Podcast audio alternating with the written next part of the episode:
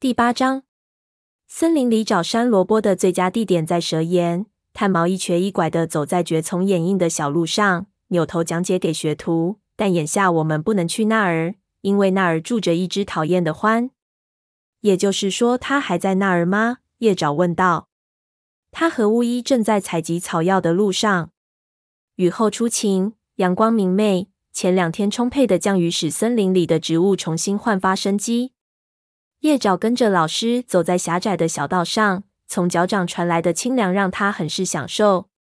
黎明巡逻队是这么说的，探毛答道：“你可要睁大眼睛提防着，那不是。”他突然转身钻进蕨丛，爬上布满沙子的斜坡，那里藏着几簇气味浓烈的草药。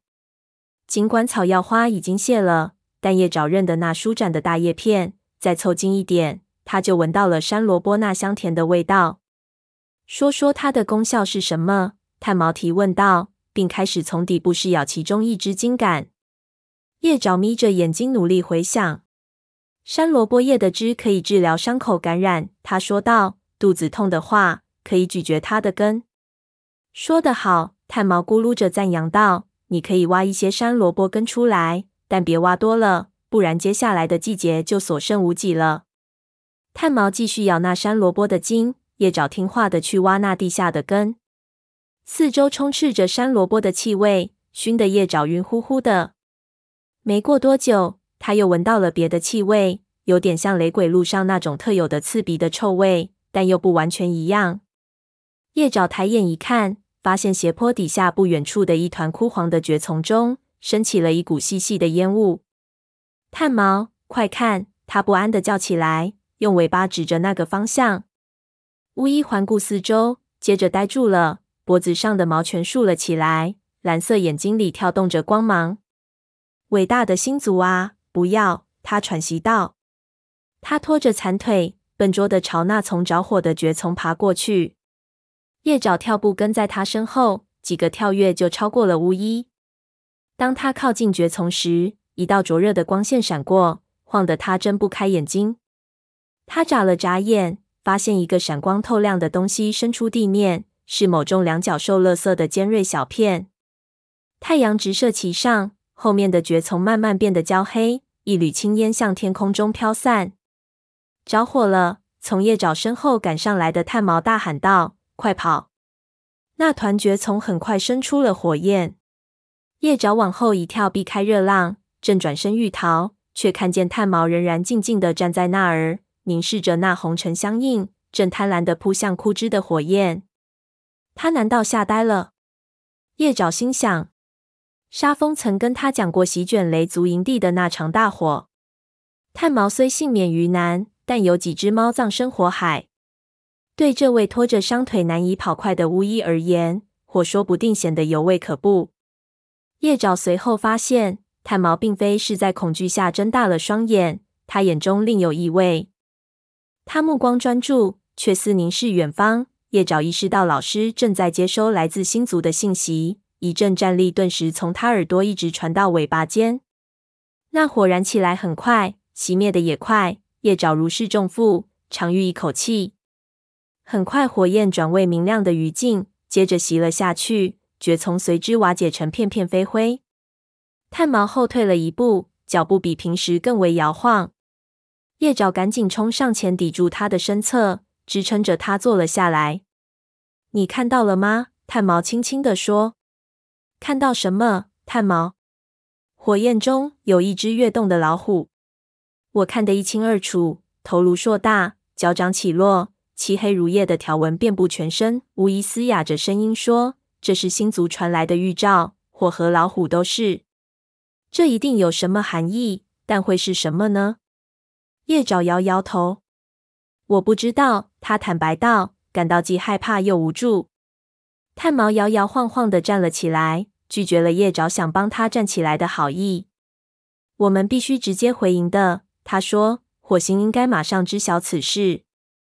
炭毛和叶爪赶回营的的时候。雷族族长正独自待在高岩下他的巢穴里。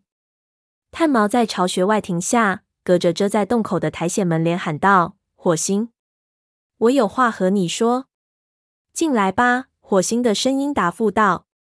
叶爪跟着老师走进巢穴，看见父亲蜷伏在靠里面墙边的苔藓窝里。他抬起头，好像炭毛的声音刚把他从睡梦中叫醒一般。巫医带着学徒走进来，他起身伸了个懒腰，弓起后背，火红色皮毛下的肌肉随之起伏。有什么事？炭毛穿过巢穴走向他，叶爪则静静地坐在入口边，尾巴盘住脚掌，努力想压制心中危险逼近的不安感。他此前从没见过炭毛从武士祖灵那里接收信息的情景。从那潮湿的绿色森林回来的路上，老师眼中的恐惧令他心里一直惴惴不安。星族给了我一个预兆，这位巫医开始说话。他描述了两角兽丢弃的垃圾如何反射太阳光，进而点燃了蕨丛。火光中，我看到一只跃动的老虎。火与虎同时出现，焚毁了那丛蕨叶。这样的力量一旦释放出来，能够摧毁整座森林。火星四爪缩在身子底下，蜷缩在炭毛面前，一双绿眼睛盯着他的脸，一动不动。叶爪觉得老师的那身灰毛几乎快像灼灼日光下的蕨丛一般冒起烟来了。老师，你认为这会是什么意思？我也一直想弄明白。炭毛说道：“我不确定我想的对不对，但在过去的预言里，火将拯救族群，火指的是你，火星。”雷族族长甚为惊讶：“你认为现在这火还是指我吗？”好，也许是吧。但老虎呢？虎星已经死了。听到父亲平静地说出那个名字时，不安在叶爪心中翻搅起来。要知道，这只恶猫为了争夺权力，造成了太多的流血事件。他是死了，但他的儿子还活着。炭毛平静地指出。他看了一眼坐在阴影里的叶爪，好像不太确定是否应该让自己的学徒听到这些话。叶爪纹丝不动，决心将此番对话听到底。黑莓长，火星惊呼道：“你是说他会毁灭整座森林？”炭毛，别这么说。他忠心耿耿，跟这个族群的任何武士没有两样。想想看，在我们与血族开战时，他战斗的有多勇猛。叶爪忽然有一种冲动，想为黑莓长说话，只是这里根本还轮不上他说话。他并不十分了解这位年轻的武士。但有一些直觉在他心中叫个不停。不，他绝不会做有害于族群或森林的事情。火星，你用脑子好好想想。炭毛语气急躁。我没有说黑莓长会毁掉这座森林。但如果老虎不是指的他，那又能指哪只猫？另外就是，如果老虎是指虎星的儿子，那么火也许就是指火星的女儿。叶爪身子猛地一缩。好像獾的牙齿咬进了他的皮毛里。哦，我不是说你，叶爪。炭毛转向自己的学徒，蓝眼睛里一丝戏谑的笑意转瞬即逝。我会盯着你的，别担心。他眼神转回火星身上，又说道：“不，我觉得更可能是指松鼠爪。毕竟他和你一样，有一身火焰一样的皮毛。”随着巫医的思绪所指变得明了。叶爪刚放松的心情顿时又被恐惧和惊慌吞没了。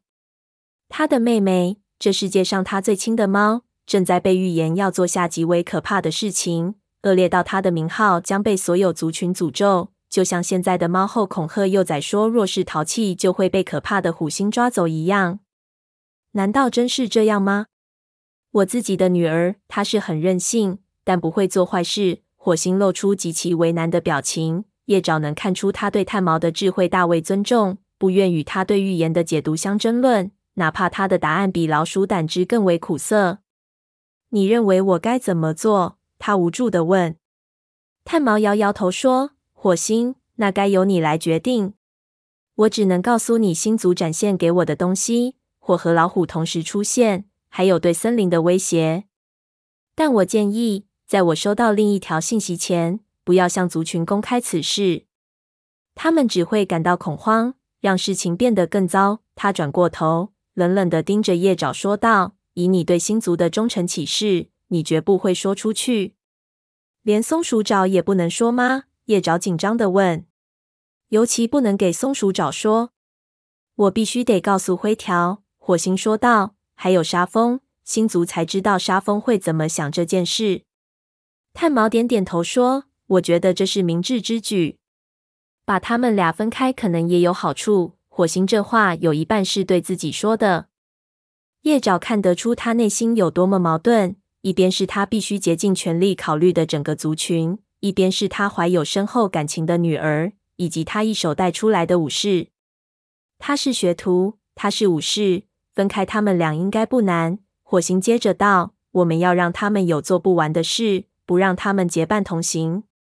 等危险过去的时候，星族应该会给我们另一个预兆，对吧？”他满怀希望的看着炭毛。“也许吧，但这位巫医的语气并不是很有把握。”他站起身，尾巴轻弹，示意叶爪跟上他。如果他们送来了信息。你肯定会最先知道的。炭毛低下头，退出了族长的巢穴。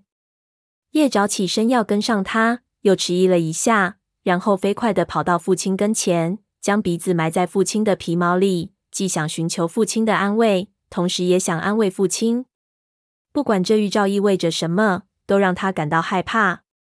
他感觉到父亲的舌头温暖地舔过他的耳朵，他的眼睛迎上他的目光。看到其中反射着同自己一样的悲伤和恐惧，然后他听到老师在外面叫道：“叶爪，相互宽慰的时刻到了尽头。”叶爪向自己的族长点头离开，只留下他独自等待星族对族群命运的下一步指示。